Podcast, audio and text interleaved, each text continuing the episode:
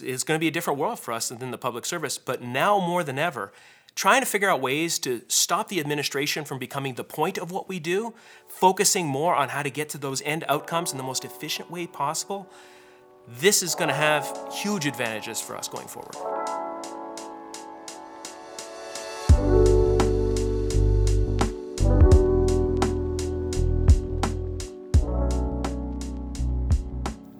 Like many public servants, you joined the Public Service of Canada to make a difference in the lives of Canadians. On the way to doing that, though, you found you had to navigate a rigid system. Being solution minded, you have suggestions for how to make things more efficient and maybe even challenge the status quo so you can be that change agent. Hello, this is Julie Blecomo. Welcome to How to Survive as an Executive. I'm pleased to welcome Mr. David Conabry, Director General with the Central Administration of the Canada Revenue Agency. He will share his thoughts on the different ways you can simplify the red tape of government bureaucracy. Hello, David. Welcome to the studio at ASTSCO. Thank you very much. I much appreciate the opportunity to have this chat. So, before we get started, why don't you tell our listeners who you are? I'm the Director General of Employment Programs at the CRA. So those are HR files like staffing, performance management, classification, and the like. And you could be the poster child for the public service from growing up the ranks because you started as a collections officer, didn't you? I did come in. I did come in as a collection officer as, on a term back in Calgary in 2000. I moved the family, oh God, a bunch of times to chase opportunities, went to school at night, and generally tried to get as much broad experience as I could. I've probably been about a dozen jobs between here and there, spanning programs, internal services, operations headquarters, agency, and a department. And today, what we want to teach actually, this is like a mini lesson. Yes, you can change the system. Here's how. So, what is most challenging when you get that little niggle at you and you want to change bureaucracy from the inside? It's important to realize that there are a couple, a number of cards that are automatically stacked against you in the system by default. So if you do nothing, administrative burden will have a tendency to continuously build in reaction to problems. What I mean is, is somebody makes a mistake on a form somewhere, and then new fields are added, and then new governance requirements for everybody. Think of really big and complicated internal services processes, perhaps a bit like a like a sumo wrestler. They can fight you just by standing yeah, still. Yeah, yeah. I'm sure that's sounding very, very familiar for our listeners, for our executives. Now, what do we have to consider? Uh, first, is it the right time to do this kind of work? I mean, it'll never be the perfect time, but there are times when certain files just are not going to get traction, and that's just the reality. Secondly, do you have support from the top? I work with Dan Couture, I'm not sure if you know him, but the man's a phenomenon in the public service. He was 110% behind me and did everything he could to open every door and grease the wheels along the way. The need to do that, though, goes beyond uh, just the discussion with him. I did a tour of getting out to talk to all of his colleagues as senior managers to talk about what is it that they needed, what was their reality. And I did that, frankly, to make sure that not only did I understand what their actual reality was, but that they understood I had their best interests at heart. And that made a big difference. Now, agility, reality, what are ideal conditions? If you had to set it up, what would be best? Beyond support from the top and timing, it's really all about people. Getting people with a sense of mission, I see this as frankly the secret sauce to any success I've had. You also have to give them the time and the resources commensurate with the scale of the problem you are trying to solve. This is not something that people can do off the corner of their desks.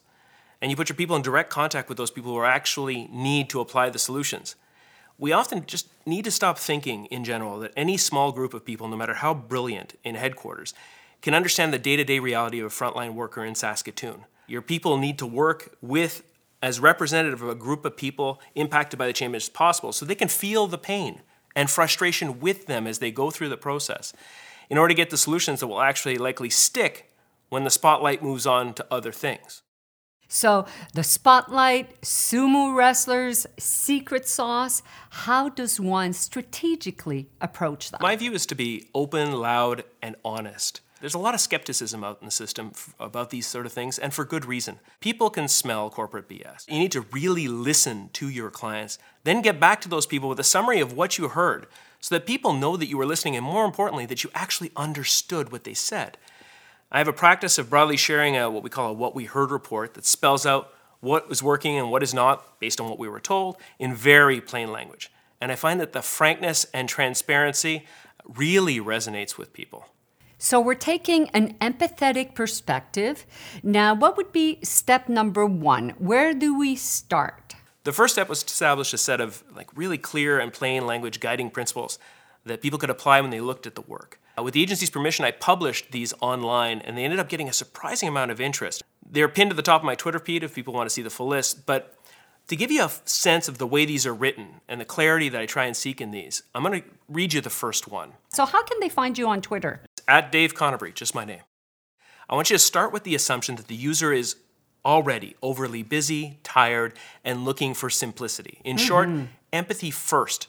So by example, it's 5:30 p.m. A manager's spouse is calling to ask when she's going to be home. She has a bunch of deadlines due this week, some key players unexpectedly away, and then she needs to staff a job. This person is probably not reading your 21 page set of detailed step by step instructions. Absolutely not. No matter how pretty you make them. The problem is, is that it takes 21 pages to describe your process. So now we've got that empathetic lens, and uh, we're maybe even that lens is like the microscope, very, very big. We're trying to understand, but sometimes with all of the best efforts, what if, what if it doesn't work out as what we planned. Oh, that's nearly guaranteed. Um, these things will never work out exactly as planned. That's why they often fee aren't you, tackled. Fee you. I'm sure that a lot of executives are breathing a sigh of relief because even for you who's done this before, we all know it happens. So everybody can relax. So let's keep going. Absolutely. Be honest about that from the start. These things are so big and complicated. There's a reason why they don't ta- people don't tackle them. They're really hard. There's 400 hands in that pie things will go wrong, misunderstandings will happen. You do your best doing your regular communications, and I mean all of the time. Building up those personal relationships that you can lean on when things go left and make sure that people know that you've got their backs. It's the persistence that'll get you there. What was your most daring? Where did you get your courage? And what was the most daring change? So everybody is now with you so that they can get ready to change the system. I think probably the most daring is the one from the most recent years. Uh, we decided that it was time to rewrite the entire staffing system for the CRA. Uh, we have our own staffing authorities, and we decided that we were going to use them to review everything we do in partnership with thousands of people across the front lines of the org to find a better way of doing business rather than in small focus groups. Nothing was off the table, and I had uh, Lisa LaFosse and David Lemieux, two absolutely amazing public service leaders in my org, who were dead set on making a difference on this. We put together a team of some of the most inspiring and mission oriented HR people we could find. And we put them together with some really engaged representatives from every branch and region and both unions, and we sent them out across the country. Go talk to people, hear them. Uh, we also had people whose job it was to pick apart every related rule and process, working with legal and other experts to figure out what things were based on things like legislation and what were just customs that had evolved over time and you know maybe we could change. And we did it all in the open. National emails about exactly what we're we doing, sessions across the country in addition to an online platform, along with open access to all of our corporate documents and plans. We documented what we heard and then we put it out to over 40,000 people, warts wow. and all. That's a lot of people. It was. And I mean, frankly, it took a, about a year of work by these incredible people. But at the end of it, we ended up with over 50 changes, some of it to do right away, some to pilot, some things that needed more research. But it included things like eliminating processes that have been around for like almost two decades and freeing up managers for lots of administrative tasks so they could spend more time on their core reason for being there. We slashed, like I said, thousands of transactions, eliminated tons of handoffs. We were in the pilot phase for some of the new processes when COVID hit. So all of that had been done, and then COVID, lockdown, Absolutely. It threw the brakes on a ton of things. The initial processes, we had some that we were averaging, I think, right now, averaging less than 90 days for something that used to take five, six months. We had some processes that were less than 40 days. But when COVID hit, everything just about came to a grinding halt, and then we reoriented to figure ourselves out in a fully virtual world, which is the new challenge that we have ongoing now. Congratulations, that is quite an accomplishment. Now, how do you feel? What do you miss most now that you've come all that way and lockdown, and now the reality is setting in. it's been an incredible feeling, frankly. In internal services, it's often really sometimes hard to see the direct impact that we have on the lives of Canadians. Uh, we're back office geeks. But giving back valuable time to employees and managers across the entire system and making the agency more agile is an incredibly visible impact that we had out of this. Honestly, it feels incredible. It's just the start. So, would you say that the pandemic, the lockdown, the conditions contributed to the success of the project or encourage the people to take that risk? I think what it did is it helped to reinforce a lot of the points that we were trying to bring out of people in terms of why are we doing XYZ. For example, physically signing a document, sending around a docket. It's a common thing, but until you really got the challenging, literally, literally sort of rule by rule, why exactly does it have to be done that way? Why can't I send an email to cover that off? Until you go through that process, you just continue doing it. Yes. And then you find yourself in this process where we're at now in COVID, where we're, you know, kind of entirely separate for the most part. And now those pieces actually are things that form the basis of what we're doing next. It's fantastic. Like that part's fantastic. COVID itself has been hard on a ton of people. And it's going to be it's it's going to be a different world for us than the public service, but now more than ever, trying to figure out ways to stop the administration from becoming the point of what we do, focusing more on how to get to those end outcomes in the most efficient way possible. This is going to have huge advantages for us going forward. Yes, and uh, I would also say that the fact that people were able to pivot and to do it with agility now is going to contribute to their confidence to be able to do it again and again now that they have that success to build on.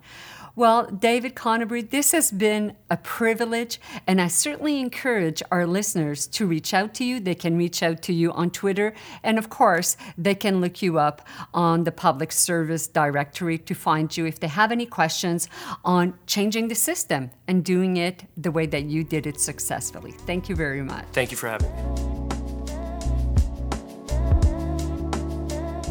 We hope that you're leaving us today feeling a little bit more empowered or at the very least, that you're better equipped to ask questions and to share ideas.